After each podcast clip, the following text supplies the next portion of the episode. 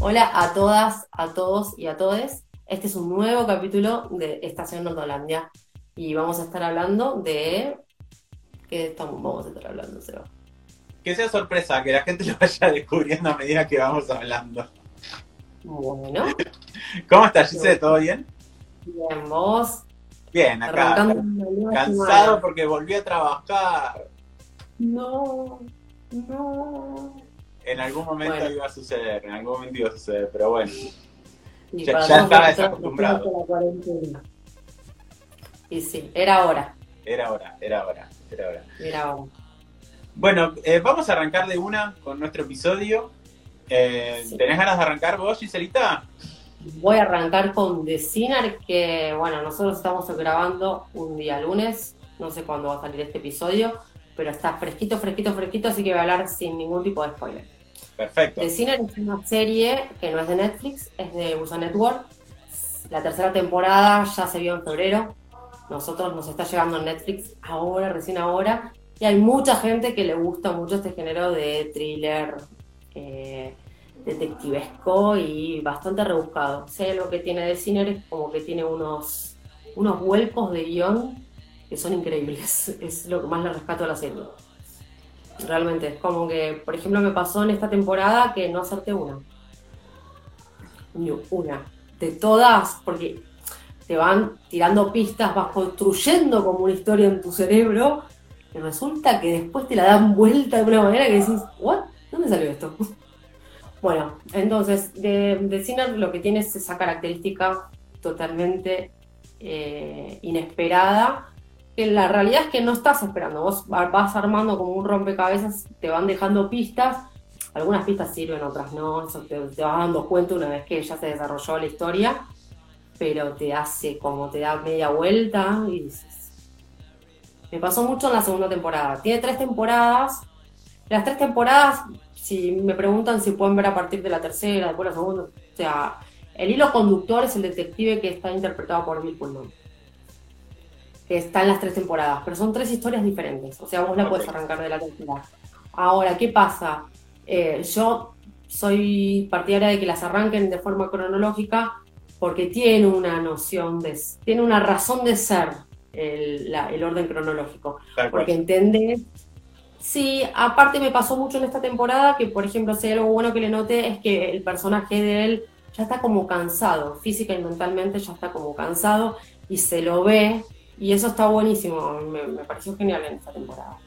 Eh, no voy a hablar con spoiler porque la serie recién la acaban de subir y yo sé que es uno de los caballitos de batalla de Netflix de Sinner. A mí la primera, por ejemplo, me pareció súper rara, no voy a hablar de las otras dos temporadas. La segunda me pareció que tu- tuvo el, el- el giro este de, de guion totalmente inesperado. Y en la tercera, todo lo que pensé, o todo lo que fui armando, construyendo en mi cabeza, no la pegué, pero en ninguna. En ninguna. El villano era totalmente inesperado. O sea, eh, increíble, increíble. A ese nivel es increíble. Eh, o sea, la serie es como es muy dinámica, tiene como una narrativa que es muy buena, te va atrapando, te va llevando. Yo la súper recomiendo la serie. A la, a la gente que le gusta el género, bueno, es, es una muy buena serie. En esta tercera temporada tenemos el personaje de Matt Boomer. Qué hombre, Matt Boomer, por favor. Lo, lo, lo tenés de white collar. Por favor. No, bueno, no importa. Eh, Me hizo, me hizo muy mal verlo en The Normal Heart, película que recomendamos hace poco en, en historias por el mes de- del orgullo. Pero sí, tremendo hombre, Ay, tremendo hombre. Tremendo hombre. Está Bueno, en American Horror Story también. En American Horror también está. Video Sí, del cual Collar. dejamos por acá para que vayan a ver. Por acá, por acá. Por ahí, sí, por cualquier lado. Ustedes sabrán dónde, dónde aparece la tarjeta. Bueno, eh, está basado en una novela homónima. Uy, para que te voy a deletrear el nombre que se llama de Petra Hammersfarm. Tranqui. Fua, sí, con 12 me boludo, tipo. No sé si. Qué apellido raro. Eh, bueno, y la sinopsis lo que dice es que lo que pareciera una, investigación de un accidente trágico termina en. O sea, no tarda en segundos se dan un giro totalmente radical para convertirse en uno de los, en los casos más peligrosos que tuvo este detective. No voy a spoilear absolutamente nada, pero puedo decir que es la única muerte que tiene en la temporada. No, no, no. No lo voy a decir. Pero bueno, mírenla. No, no voy a hacer una. La recomendación es súper express. El que vio ya el Sinner sabe qué contenido tiene. Y, nada, es una serie de, O sea, es un detective que va atrás de una pista y bueno. En tu, totalmente... tu top 3 de temporadas, esta, la temporada 3, ¿en dónde estaría? Lo que pasa es que, por ejemplo, al mundo yo sé que le gustó más la primera, porque la primera fue como totalmente insólita. A mí la primera me resultó súper rara. La primera, la protagonista es la mujer de Justin Timberlake, de Justin, pero no Bieber. Timberlake, sí. A mí de Justin me encantó la voz, me encantó su carita, su carita de niño. Es perfecto, es dulce, es tierno. Para los que no saben, Justin es de Pisces, de signo de Pisces. es como yo de Pisces. Eh, ¿Qué harían si lo tienen enfrente, Justin? Yo le hago de todo menos decirle te quiero. Eh, Jessica Biel, el interpreta. Y bueno, la, segunda es un niño armenio que no me gusta mucho como lo interpreta porque el pibe es un pibe chiquitito, que tiene siempre la misma cara. Pero bueno, puede, puede ir creciendo. Y la tercera, Matt Boomer, o sea, los personajes, todos, todos, todos actúan bien. Bueno. Pero la historia me gustó más la de la segunda. Ok. O sea, la segunda está en, el primer el puesto. Primer puesto, para mí la, la después es la 3 y última la 1. Pero están todas, todas son, todas, todas, son distintas. ¿Qué fue eso? El teléfono. Hola Susana. Petrona Besosa. ¿Alguien atiende? Hola Susana. ¡No lo puedo creer! ¿Se está? ¿Ya está cortado? Sí. Bueno, contame vos, ¿qué viste? Bueno, sigo yo. La primera serie de la cual les voy a hablar se llama Love Victor. Es una serie que yo estaba esperando no mucho, sino muchísimo. ¿Por qué? Porque es una serie spin-off de Love Simon, o Mi nombre es Simón, creo que se llamó acá en castellano. Es esa película tan querida de Fox de hace un par de años atrás, que vino y golpeó fuerte. ¿Por qué? Porque fue la primera película de un estudio grande el cual empezó a, tener como esa salida del closet 2.0. O sea, dejó de ser como esa salida del closet traumática y, se centra como en este personaje de... Creo que es Nick Robinson, si no me equivoco. Si no me equivoco se llama Nick Robinson. En esa peli salía del closet y estaba todo bien y qué sé yo. O sea, los padres se lo tomaban súper. La verdad que era, la, la peli es súper emotiva, súper linda y esta serie utiliza, o sea, tiene como showrunners a los dos guionistas principales de la película. Y la verdad que lo bueno es que la serie mantiene la misma esencia de la peli. O sea, el, esa, ese humor totalmente ácido, que, pero ácido igual naif, si se quiere, más, más tirando a un amor, humor más adolescente, pero súper, súper gracioso. Y la verdad que la serie lo transmite de la misma manera. Si no vieron la película, no les recomiendo que vean la serie porque prácticamente el, primer minuto de la serie te spoilea el final de la película. Entonces, primero miran la película, después miran la serie. Eh, Genial, bueno. Pero bien, porque tenés que ver la película. Exacto, sí, porque igual la, la peli, o sea, todos sabemos más o menos cómo va a terminar, pero hay una cuestión de un misterio dando vueltas en la película que está bueno que lo vean porque te lo resuelven al final y la serie lo lo retoma desde el minuto uno. Entonces, nada, vean la peli primero. ¿De qué trata Love Simon? Bueno, eh, perdón, ¿de qué trata Love Victor?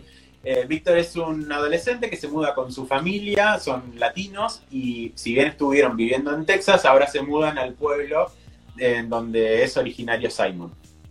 Y de hecho él va a la misma escuela donde, donde estaba yendo Simon. Y de la misma forma en que Simon tenía como su confidente en Blue en la película, él empieza a escribirse mails con Simon. Lo bueno es que Nick Robinson también está acá, al menos a, nivel audio, porque los, mails que recibe Víctor de Simon están leídos por él. Entonces, o sea, básicamente Simon está presente. Eh, pero la, la, serie va por otro lado diferente, o sea, explora mucho más la sexualidad de, de Víctor sin necesidad de, las etiquetas. Y eso me pareció muy copado y, muy, muy moderno. Hay una cuestión con el tema de que de los padres y la familia de él, es que como que no, parece que no, aceptan mucho el, tema de, de la homosexualidad y demás, pero es algo que se va a ir desarrollando durante, durante la trama. La verdad que los personajes están muy buenos. El vecino de él, Félix, que es compañero a su vez de, colegio, es un cago de risa ese pibe. O sea, la verdad que logra emocionarte en una escena y hacerte cagar de risa en la otra y lo hace súper bien. O sea, en ese sentido el pibe es espectacular. Después el resto de los personajes, la verdad que están todos bastante bien construidos. Son personajes grises, o sea, la verdad que no, no, no vas a encontrar como el típico chico malo donde lo único que quiere es, eh, no sé, cagarse en, los demás, no.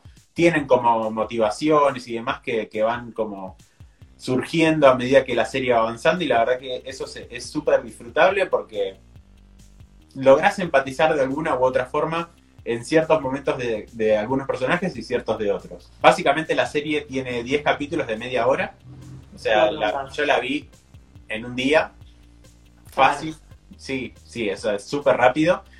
Eh, lo malo está en Hulu. Eso es lo malo. O sea, lo van a tener que buscar por ahí, ustedes saben. Eh, y hay algo que me pareció raro, es que cuando la serie arranca sigue diciendo 20th Century Fox. La verdad que no entendí por qué, porque siendo de Hulu y siendo que Fox... Eh,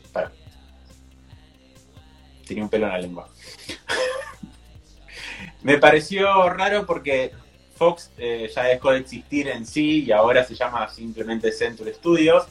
Y no sé, supongo que viene por algo de derechos de que cuando Love Simon se estrenó estaba era todavía Fox. Supongo que es por eso, pero bueno, me resultó raro igual que el inicio de la serie diga eso.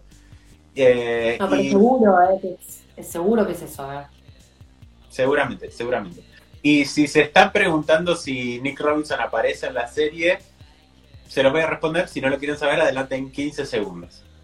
Sí, tiene un cameo, aparece en una, en una escena, pero muy, muy, muy poquito. Y la verdad que tampoco hay mucho más para decir de la, de la serie. O sea, es súper, súper, súper disfrutable.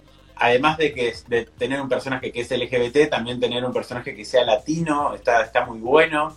Eh, y pero lo bueno es que no, no, hay, no hay como ciertas discriminaciones, entre comillas, por, por, ningún tipo, ni por inclinaciones sexuales, ni por eh, orígenes, ni nada. Así que en ese sentido está buenísimo, pero digo, la representación al menos está bueno verla desde, desde ese lado. Y nada, disfrútenla. Ojalá se, van, se rían de la misma forma que os reí yo, porque la verdad que a mí me hizo el día. Lamentablemente la vi en un solo día y se me pasó rapidísimo, pero no, no dudo de volver a verla. Está bueno. Está bueno porque me gusta como. Quedó súper abierta para una segunda temporada igual. Ah, bueno, bien. Me gusta que siempre estás recomendando así como que nada, o sea, como cuando recomendamos son re distintos las, los géneros, ¿entendés? Yo siempre voy por el lado de asesinatos, y misterio, y vos por el lado más del humor y por ahí otra construcción narrativa y es re distinto, está bueno. Sí, sí, sí, sí. Y además estoy apostando mucho, muchísimo a las series con episodios cortos. O sea, me di cuenta que las disfruto mucho más y logro engancharme.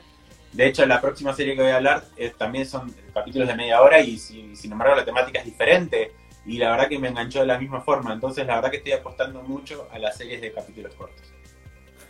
Yo te conté la, la última, bueno, antes de ver todo esto, la, última serie que vi fue Jack Taylor. ¿Sabes cuánto dura cada capítulo?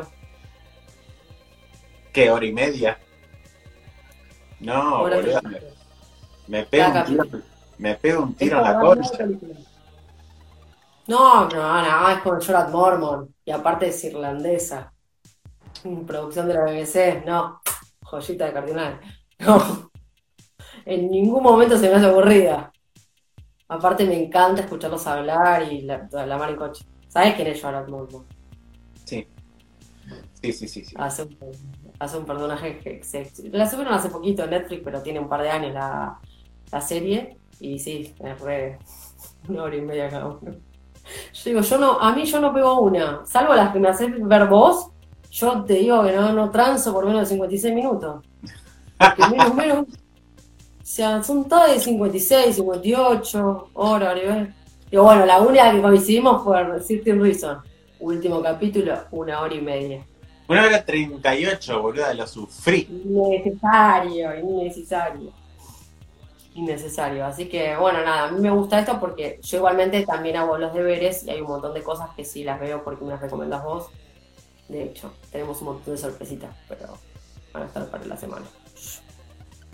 Voy a Bueno, sigamos adelante antes de spoilear Vamos cualquier a- otra voy cosa. a Y hablar contá- de- ¿Qué más estuviste voy a viendo? hablar, voy a hablar de la película que acaban de subir a Netflix, que me caí como de culo cuando vi todo el elenco. Es una película que en realidad la, la presentaron en el Festival de Cannes en septiembre del 2019. En enero del 2020 se estrenó en Francia y en julio ya tenía fecha para estrenarse acá en Netflix. ¿Sí? Es una película de un director eh, francés que se llama Oliver Assayas. En realidad no es muy conocido como director porque era un crítico, pero no hace un mal trabajo. O sea, no es una película, la avispa en un momento se me va volando. Se llama Red Avispa. El elenco es Penélope Cruz, Edgar Ramírez, Walter Moura, Ana de Armas, Gael García Bernal y Leonardo Sbaraglia. Uno de cada lado, está buenísimo ese elenco. Cosa. Y Walter Moura a mí me parece uno de los actores más versátiles que hay hoy en el mercado. Eh, hay una película que le voy a recomendar en algún momento, no la recomendé hasta ahora, así que no va a salir por acá, que se llama VIP. Eh, tonalidades y cosa increíble ese chabón lo que labura. Bueno, pero de Bueno. él y de Ana de Armas hablaste en Sergio. Claro, ya venimos con una producción de Netflix de Sergio, exactamente. Sí, que la dejamos por ahí. La dejamos en la a tarjeta que va a salir en la frente de Gisela. acá. Connie. Me tiro para atrás. Bueno, la película trata de una red de espionaje, eh, de una red de espionaje cubana. No voy a spoilear mucho y la realidad es que está, está bueno que no sepan mucho de la historia. Esto es en La Habana en los años 1990. Está muy bien retratado. Si yo hablo de la sinopsis original, que está como te la describen, está llena de spoilers. Entonces es como un grupo de cubanos que se infiltran en Miami para ir contra, contra, eh, el régimen anticastristas, que son los que en ese momento estaba Fidel, estaba el presidente de Norteamérica entonces atacaban muchos a los hoteles, o sea, ¿dónde lo podían atacar a Cuba? Eran en la, en la parte hotelera. Entonces eh, organizaban ata- ataques terroristas, que es donde más plata les ingresa a los cubanos. Entonces tenés a cu- cubanos por la revolución y cubanos, gusanos, como le llama Fidel, que se arrastraban hasta Miami. Los balseros, bueno, ves todo ese tipo de movimientos. Bueno, se van infiltrando y se infiltran con un tema de inteligencia tremenda. Está, está basada en un libro que se llama, la historia, si bien trata personajes reales, está basada en un libro que se llama The Last Soldier of the Cold War. The Last Soldier of the Cold War. Hay otro sistema inglés británico. Menos mal que, le- que- que le pusieron la red avispa, porque si no. La, no, es la, eh, bueno, la traducción sería el último soldado de la Guerra Fría. Porque eh, las guerras frías, para la, para la gente que no sabe, las guerras frías son las guerras inteligentes, son las guerras más de espías. ¿sí? Se llamó la Guerra Fría también, la que hubo Estados Unidos contra, contra Rusia. O sea, eso se llama todo Guerra Fría, que son eh, espías que se infiltran. La serie de American también lo pueden ver, que son eh, infiltrados en Estados Unidos, infiltrados allá, de los dos bandos. Bueno, acá hay también, de los dos lados. Eh, no voy a decir mucho más, está basada en, hechos y historias reales, historias que por ahí gente que conoce, o sea, no voy a hablar políticamente, no me voy a poner de ningún lado, me voy a mantener totalmente neutral, porque estos temas suelen traer cola, así que calladita la boca. Te llamas al silencio. Bueno, bueno, voy a hablar un poquito de las actuaciones, eh, que me parece lo más importante de la película. El director, como dije antes, es un director que, es, eh, que fue crítico de cine, la verdad no, hizo- no hace un mal trabajo como director. Eh, los hoteles y todo como está planteado, tanto Cuba como Miami, me, parece como, me pareció bastante real, me la, creí, me sentí en los 90, los- el vestuario también. Las actuaciones, vamos por las actuaciones. La mejor actuación para mí de Penélope Cruz es la única cubana creíble de todas.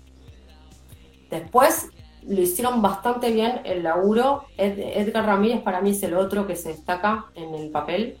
Eh, le creo el papel de cubano. Eh, Ana de Armas, que es la única cubana cuando está con Walter Moura en Estados Unidos, habla mucho en inglés. Me parece, Ana siendo la única cubana, que Walter ahí como que en diálogos por ahí como que se sentía medio flojo, porque el inglés lo hablan perfecto todos. Mismo Leonardo Sbaraglia. Pero Leonardo Sbaraglia me va a odiar la gente con esta opinión que tengo hacia su persona. Me encanta como actor, me encantó en un montón de películas argentinas, pero como cubano. Claro, un riojano. no lo veo ni en pedo como cubano. Era un riojano. Lo juro, le salía por momentos, yo decía, pero qué cubano raro, aquí no se acordar de esa tonada. Y yo tengo una, una prima de mi mamá que es de La Rioja, y digo, habla como tía Marcela. Te lo juro, que es riojana. Digo, no, insólito. Y el inglés lo hablaba perfecto, y aparte Leonardo Sbaraglia no es un pibe que actúa mal. Pero ya me pasó de una vez verlo una película española y los acentos. No te dediques más a películas afuera. Hace películas argentinas. Leonardo. Perdón, es mi opinión. Me van a odiar con esto. Yo sé que es un actor súper querido. No dejo de apreciar su trabajo. Pero el cubano me, me, me resultaba difícil escucharlo. Creo que me bajó, no sé, la calidad de la película me la bajó Leonardo de Baraglia. Qué, No qué cagada, boluda, qué cagada. Cagada, cagadón. Gael García Bernal, eh, Gael García Bernal, que es mexicano de, de nacionalidad, él tiene que interpretar o se tiene que infiltrar como un puertorriqueño. El puertorriqueño le sale perfecto, salvo en un momento que se le va, pinche cabrón. ¿Qué haces? ¿Qué haces? Hace Gael, pinche cabrón. Y dije, ay, le salió mexicano, la cagó. Pero bueno, nada, la realidad es que, por eso digo, Penélope es impecable. Penélope, que es española de, de nacimiento, es la única que digo, me hizo el cubano a la perfección. Ana de Armas es cubana. Y el otro que le puedo poner en segundo lugar es eh, Ramírez, Edgar Ramírez. Y bueno, por momentos son infiltrados y, no tienen contacto, contacto, entre sí, pero vos lo ves a Edgar Ramírez, a Walter Moura, que estaban hablando en inglés, en ruso y en portugués al mismo tiempo. Y mezclaban todo. Así que nada, eso me pareció brillante. Bueno, buenísimo. Buenísimo.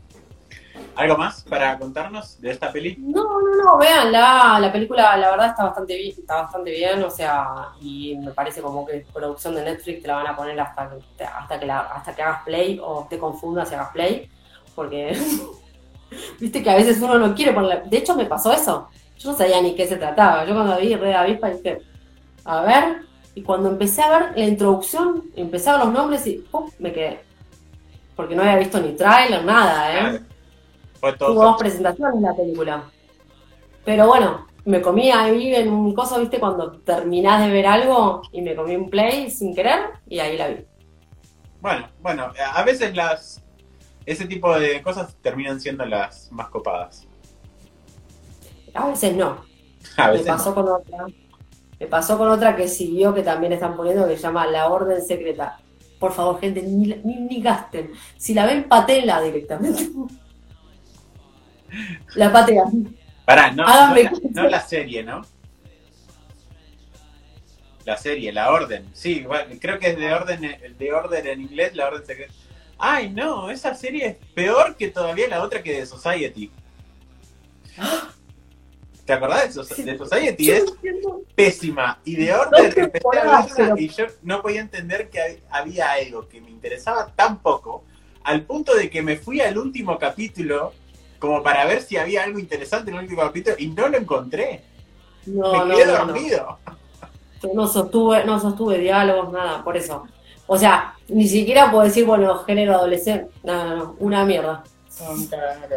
No pierdan el tiempo. Si la llegan a ver, que les llega a aparecer, directamente háganle. No, escupe no va a la aparecer pantalla. primero porque ya pasó mucho tiempo y segundo que nunca fue renovada, así que no va a aparecer. No, acá dos temporadas tienen. ¿De Orden tiene dos temporadas? Me Me cago acaban de subir, boludo. Me, acaban de, me acaba de aparecer. Casi me infarto. No. Yo no había visto la primera. Había, era virgen de la primera. Pero la segunda casi me la morfo. Dije, bueno, a ver esto. Vamos a pasar de tema antes de seguir hablando huevadas.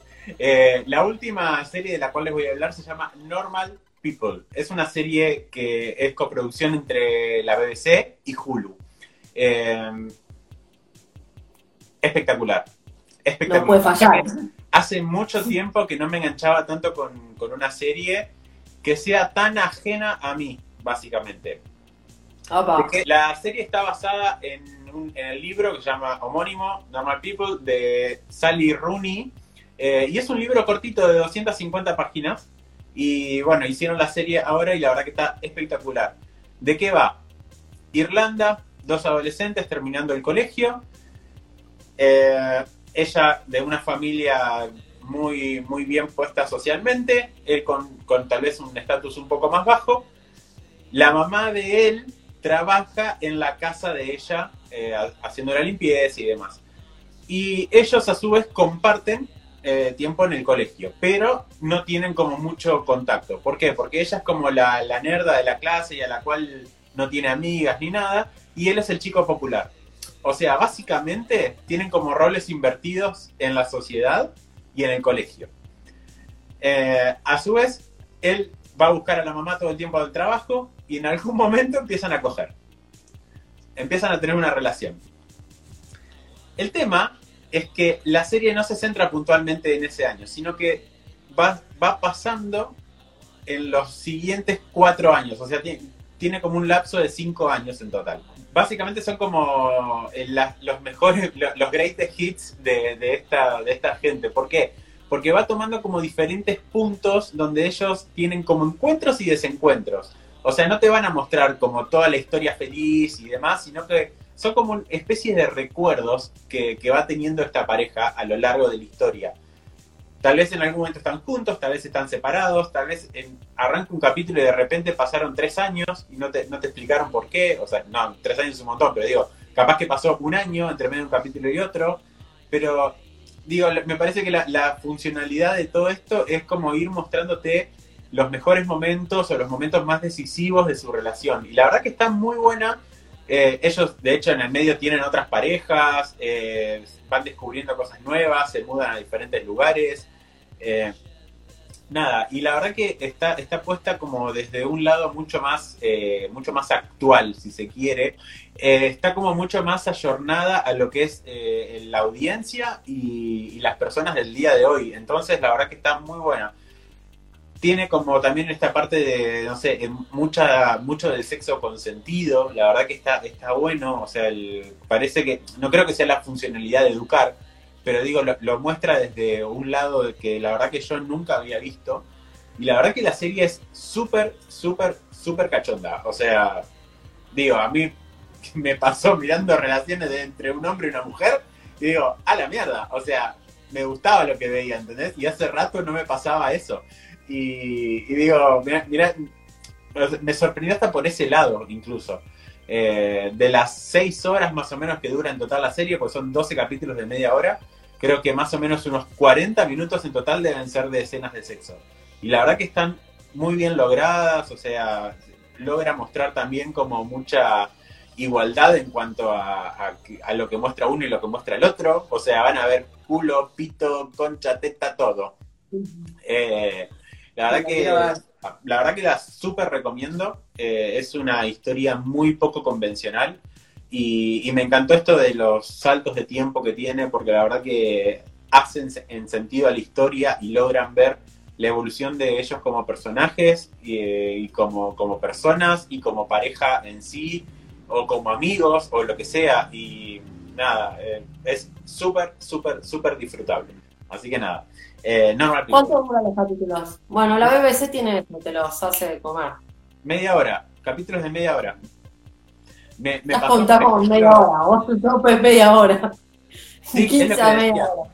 Por ejemplo, toda la, la- la segunda etapa de ellos, que es cuando están en la universidad, eh, la, la paleta de colores cambia. O sea, habíamos veníamos de tres capítulos con, una, con unos capítulos muy grises, si se quiere, y de repente pasamos a, a la predominación de los azules y los naranjas. En una mira. combinación excelente y la, la fotografía que tiene eh, esa serie es realmente alucinante.